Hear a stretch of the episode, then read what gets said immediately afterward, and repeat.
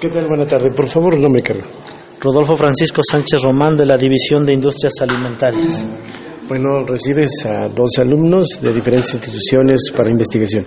Sí, pues muy contentos de que hayamos sido elegidos por parte de ellos cuando tenían una opción de instituciones en todo el país y bueno, pues pusieron los ojos aquí en Ciudad Cerdán para los trabajos que estamos desarrollando en materia de microorganismos de suelo.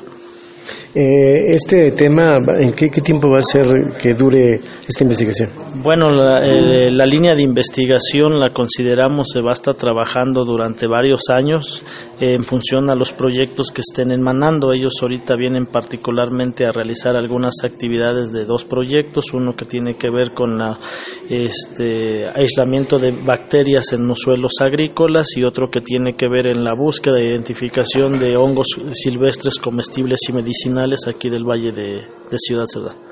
¿Tenemos eh, suficiente naturaleza precisamente para este tipo de investigaciones?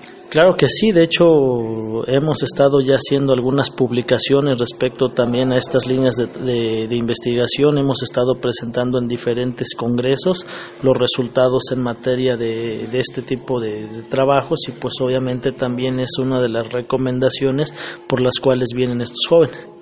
¿Algo más este químico?